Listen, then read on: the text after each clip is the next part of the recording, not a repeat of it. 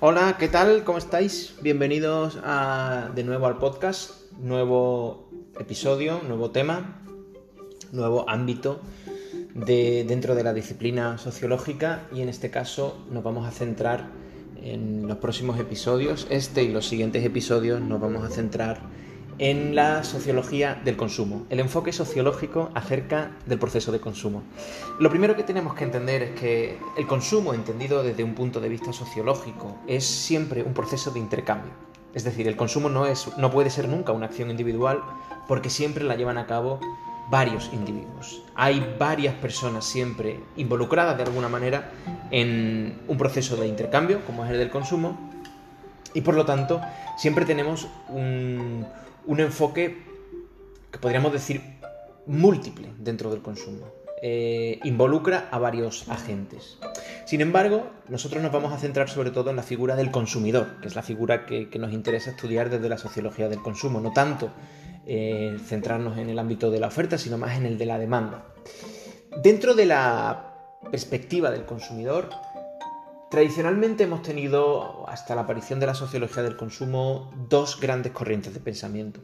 Por un lado, un enfoque que podríamos llamar micro o individualista, y por otro lado, un enfoque macro o social, que sería el, que principalmente es el más defendido dentro de la sociología.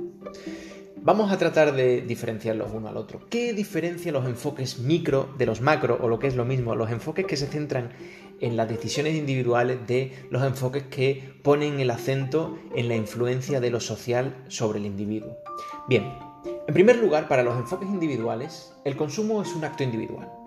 Y por lo tanto, las motivaciones del consumidor siempre hay que buscarlas en los factores psicológicos del consumidor. Eh, esta corriente de pensamiento que forma parte de la psicología ha sido también eh, adoptada por otros enfoques dentro de las ciencias sociales, pero que siguen centrándose en el individuo, ¿vale? Que es, en este caso hablamos del principio de eh, las teorías de la elección racional. ¿Qué dice estos enfoques individuales?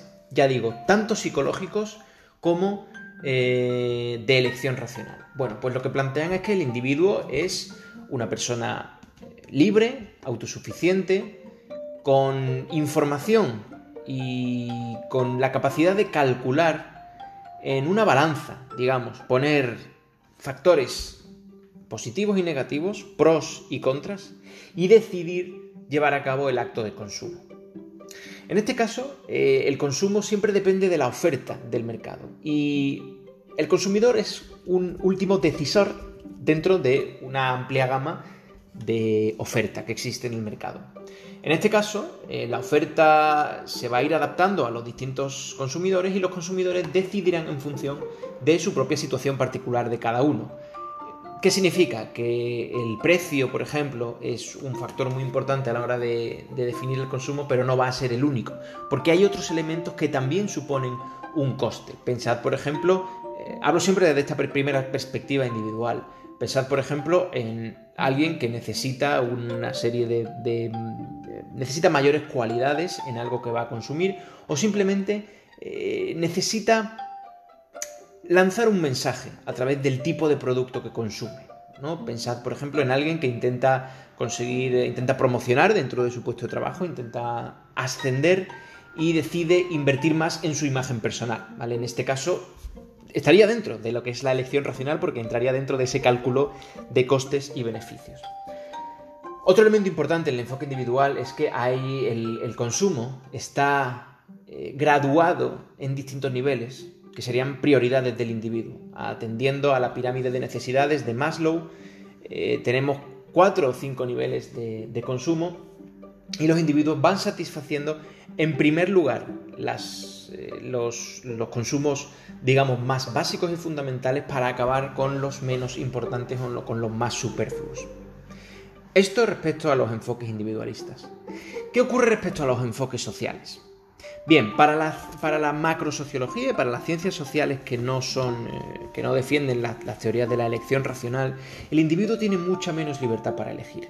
En este caso, el consumo sigue siendo un acto individual, pero viene motivado por factores sociales. ¿Qué significa eso? Significa que el individuo no siempre actúa racionalmente y no siempre desarrolla ese cálculo de coste-beneficio, sino que también hay otros elementos de presión, de presión social, como por ejemplo la aceptación en un grupo o en una clase social, el lanzar una codificación un mensaje de estatus, y todo eso influye a la hora de desarrollar una práctica de consumo. De hecho, respecto a las pirámides de necesidades, en el caso de los enfoques sociales, ni siquiera, no necesariamente se cumple ese proceso gradual de ir eh, satisfaciendo necesidades, sino que precisamente un individuo podría en un momento dado saltarse al tercer o cuarto nivel de Maslow si considera que el prestigio social y que la aceptación del grupo, la integración social que obtiene, va a ser mayor que el coste que le va a suponer, incluso sacrificando algunos, algunos elementos de consumo que deberían ser definitivamente prioritarios para él. Eh, aunque desarrollaremos más teorías, también es imprescindible en esta introducción mencionar a Bourdieu, en el cual el consumo ya no solamente viene influido por ese, ese mensaje eh, o ese objetivo de integración que tiene el individuo, sino directamente porque la sociedad y las construcciones sociales son las que van a dirigir el proceso de consumo. Ya veremos cómo, lo defiende Bourdieu esta teoría. En este caso, en este tipo de enfoques sociales del, del consumo, el consumo siempre depende de la construcción social de la demanda. Es decir, que la necesidad y las necesidades que tienen los consumidores forman parte de una estrategia de construcción social y cultural. Por ejemplo, eh, en nuestro caso, no solamente necesitamos ciertos elementos de tecnología, sino que además necesitamos que estén en un proceso de renovación constante. Eso, que es un factor social en el que influyen y sobre el que trabajan, eh, por ejemplo, la publicidad, eso va a hacer que cada individuo luego sienta la necesidad a nivel individual de que tiene que cambiar sus dispositivos tecnológicos cada X tiempo. Es decir, que para los enfoques sociales el proceso de construcción de necesidades no es individual, sino que es social, pero se va transmitiendo individualmente a cada individuo.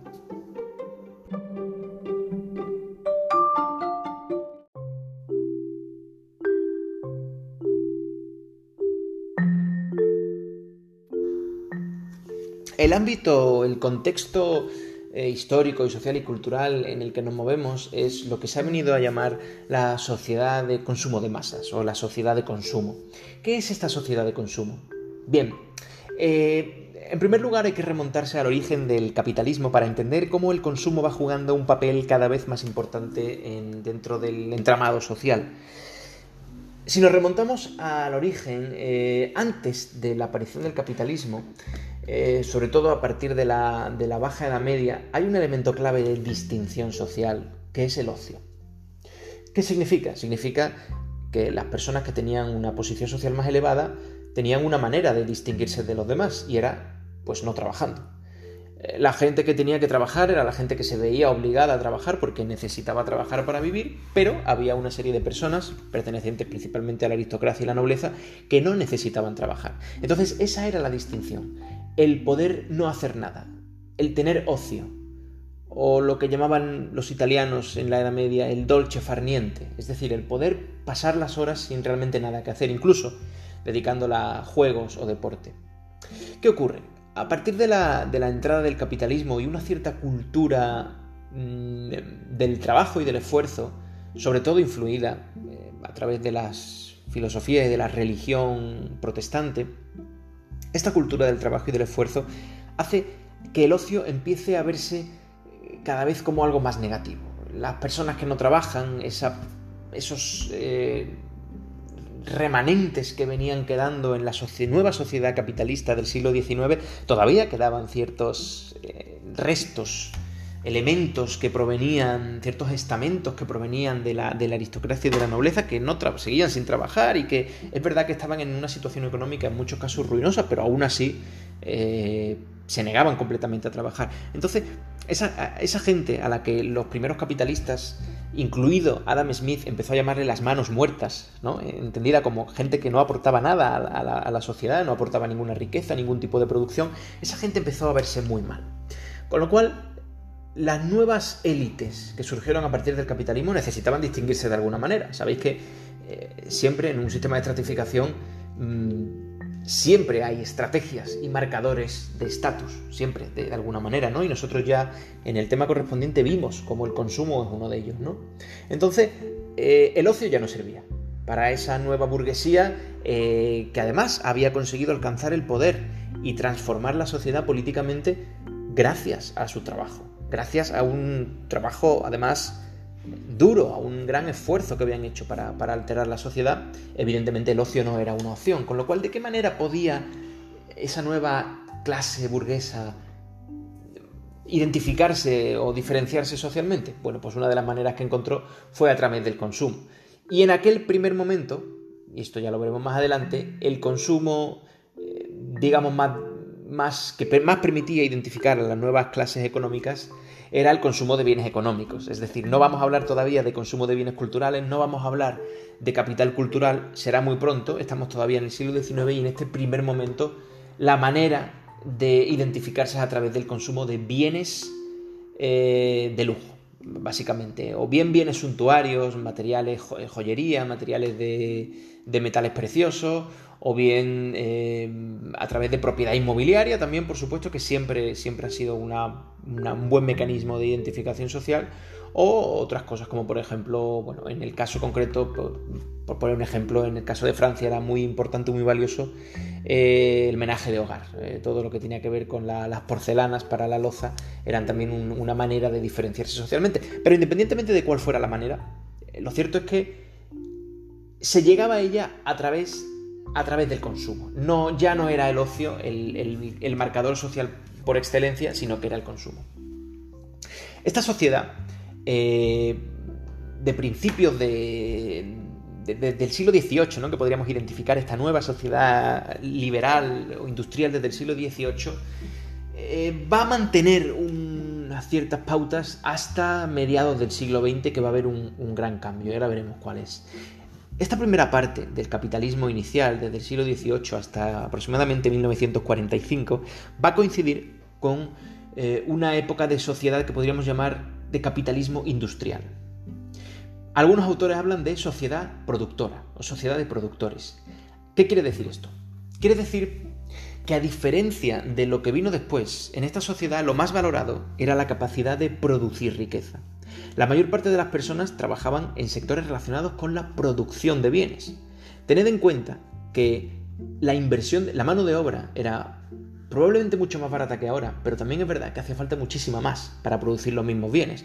Es decir, un taller de carpintería necesitaba muchísimos carpinteros para sacar adelante una producción que hoy nos podría parecer relativamente pequeña. Como ya digo, la mayoría, la mayor parte de las personas trabajaban en sectores relacionados con las industrias o también con el comercio, pero sobre todo con las industrias y con la agricultura. Es decir, se, trataba de producir bienes y aportarlos a la sociedad. Sin embargo, a partir de 1945 hay varios cambios que van a alterar ese modo de producción. De hecho, mm, algunos autores defienden que a partir de 1945 podemos comenzar a hablar de la sociedad consumista o una sociedad consumidora o sociedad de consumidores. ¿Por qué? Porque a partir de ahí el acento ya se va, va, a pasar de estar sobre la producción y va a estar en el consumo. La fuente de riqueza va a dejar de ser la producción de bienes y va a comenzar a ser el consumo de esos bienes. ¿Significa eso que antes no se consumían? No, claro que se consumían bienes, pero no se consumían a la velocidad y con la intensidad con la que se van a hacer a partir de, los, de la mitad del siglo XX. Es decir, las personas van a comenzar a comprar y a consumir casi compulsivamente en un número que nunca se había visto antes. Pero ¿cuál es la explicación que tiene todo esto? ¿Por qué la gente empezó a consumir más? Bien, para explicar y para entender el funcionamiento de la sociedad, de esa sociedad consumista, tenemos que atender a una serie de criterios que veremos ahora.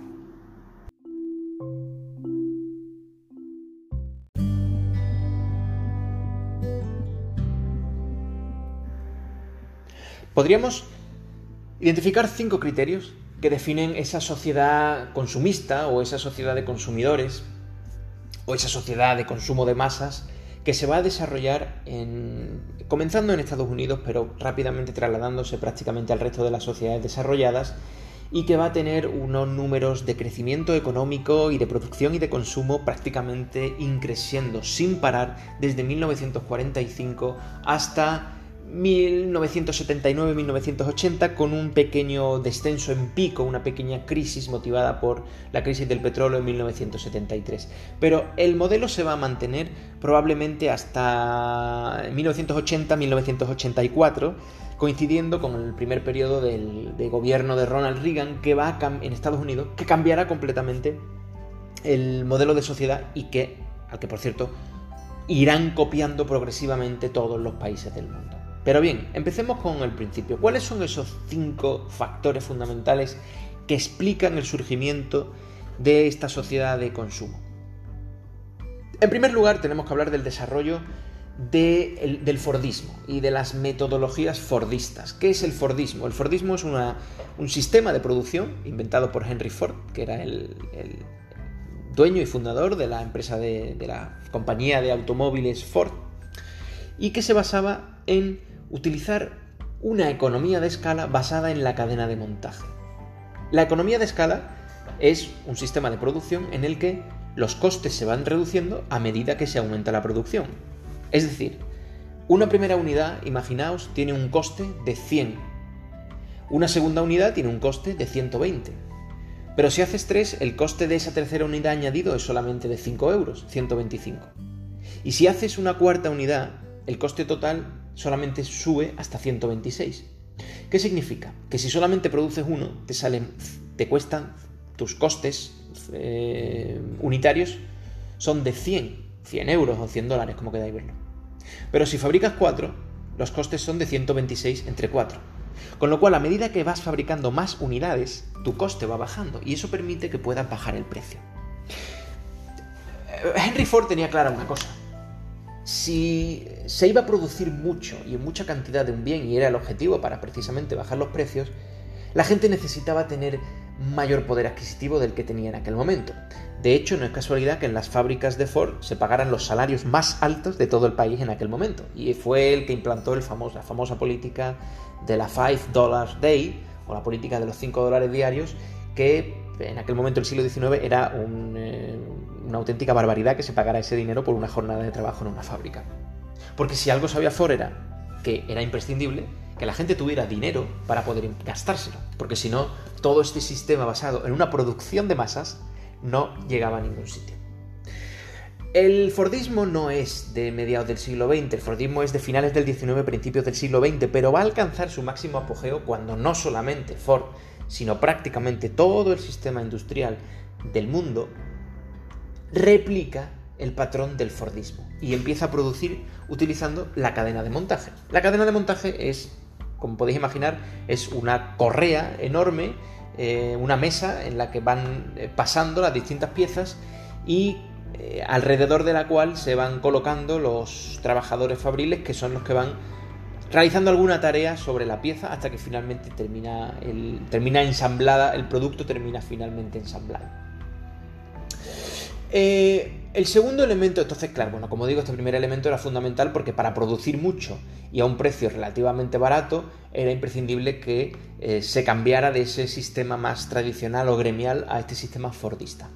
Segundo elemento, segundo factor, el consumo de bienes efímeros. Eh, los bienes de consumo, y esto es algo que bueno, más o menos está también bastante estudiado, los bienes de consumo en general del, del siglo XVIII-XIX eh, eran de una mayor calidad y durabilidad que los del siglo XX. Hay muy pocas cosas que, son ahora más duraderas que lo que eran hace 100 o 150 años.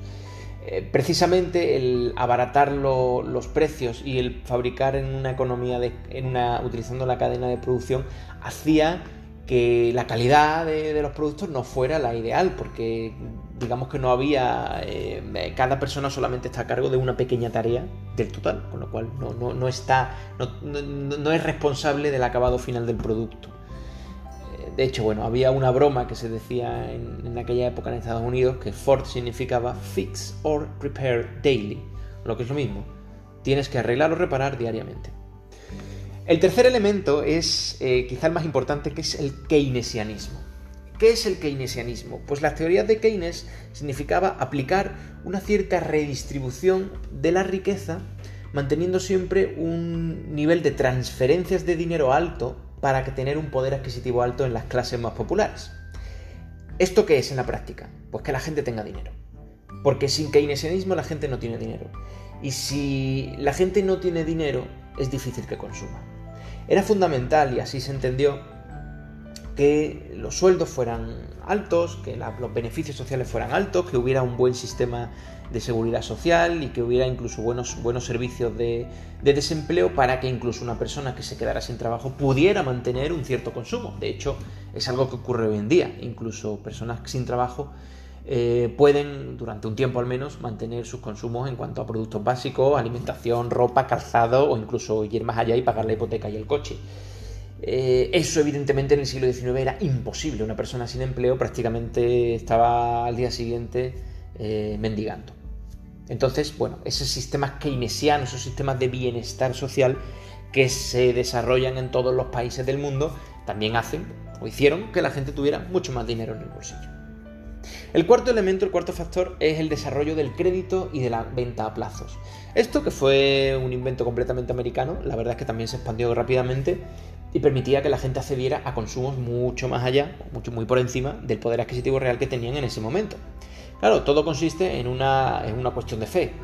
Yo voy a seguir con mi empleo, yo voy a seguir con mis ingresos y no solo eso, sino que el banco también cree que yo voy a seguir con mi empleo, voy a seguir con mis ingresos y por lo tanto voy a conseguir eh, pagar todas las letras y todas las eh, los recibos de las tarjetas de crédito y de los, de los pagos a plazos.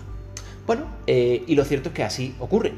Estadísticamente el porcentaje de morosidad suele ser siempre muy bajo, es decir, suele estar siempre por debajo del, del 10%, con lo cual significa que menos de una de cada 10 personas no es capaz de cumplir con sus obligaciones. Este porcentaje comparado con el enorme eh, beneficio que supone la, cantidad del, la enorme cantidad de consumo que permiten estos sistemas de crédito y de plazo, pues evidentemente inclinaban la balanza en favor de utilizar estos sistemas que ya digo, ahora mismo pues se utilizan prácticamente en todo el mundo.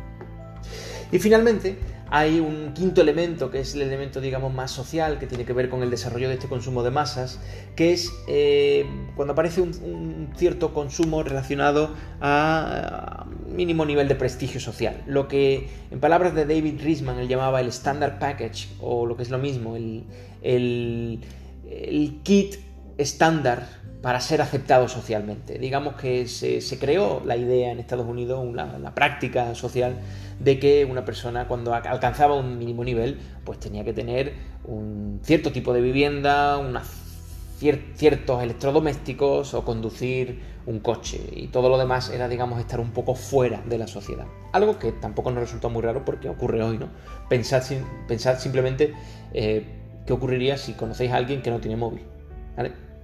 Puede pasar pero es raro eh, probablemente esa persona tendría incluso problemas sociales a la hora de, bueno, de, casi de quedar, ¿no? Y de, tener vida social, si no, si no tuviera un móvil, ¿no? Pues de alguna manera funcionaba el coche o la lavadora en la América de los años 50 y de alguna manera también se expandió a todo el resto del mundo. Finalmente, para terminar, eh, lo más importante de esta sociedad de consumo de masas es que aparece un elemento fundamental, aparece la publicidad. Y aparece la publicidad Precisamente porque cambia la perspectiva de la relación entre la oferta y la demanda. Tradicionalmente, en la sociedad de producción se había considerado que era la demanda la que modificaba la oferta. Es decir, que eran los consumidores los que decidían, entre las opciones de la oferta, cuál era el producto que más les satisfacía. Claro, los consumidores decidían en función de sus criterios y de su situación particular y personal, el dinero que tengo o para lo que lo necesito, con lo cual no tenía mucho sentido utilizar la publicidad. Si tú querías vender una lavadora que era más cara, pero que tenía más capacidad, eh, tampoco te hacía falta llevar a cabo la publicidad. Si tenías familias grandes, te comprarían tu lavadora porque tenían más capacidad, mientras que las familias más pequeñas comprarían las otras lavadoras. Sin embargo, a partir de, de ese momento, se considera que la oferta es la que modifica la demanda. Es decir, que los que venden los productos y los que ponen los productos en el mercado son los que pueden también fabricar la necesidad en las personas acerca de esos productos. Y por lo tanto sí que tiene un sentido la publicidad. Continuamente estamos consumiendo cosas que no necesitamos o, cosas que necesitamos pero con unos niveles de desarrollo o de tecnología que no son necesarios para lo que hacemos con ellos. Pues eso ocurre sin duda gracias a la publicidad. ¿Por qué necesitamos consumir, eh, por ejemplo, productos de Apple? ¿O por qué necesitamos cámaras con un nivel de megapíxel para luego al final acabar haciendo selfies? Eh, lo que os quiero decir es, la lógica es la que se ha invertido completamente. Ya no se trata de que el individuo acude a un mercado y elige lo que más necesita. Se trata de que es la oferta la que va a llegar al individuo. No es el individuo el que va al mercado a comprar, es el mercado el que llega hasta el individuo e intenta modificar su voluntad. Aquí lo vamos a dejar en esta primera clase introductoria. Seguiremos hablando con eh, más teorías acerca del desarrollo del consumo a partir de la próxima clase. Espero que tengáis una muy buena semana y que os cuidéis mucho. Chao.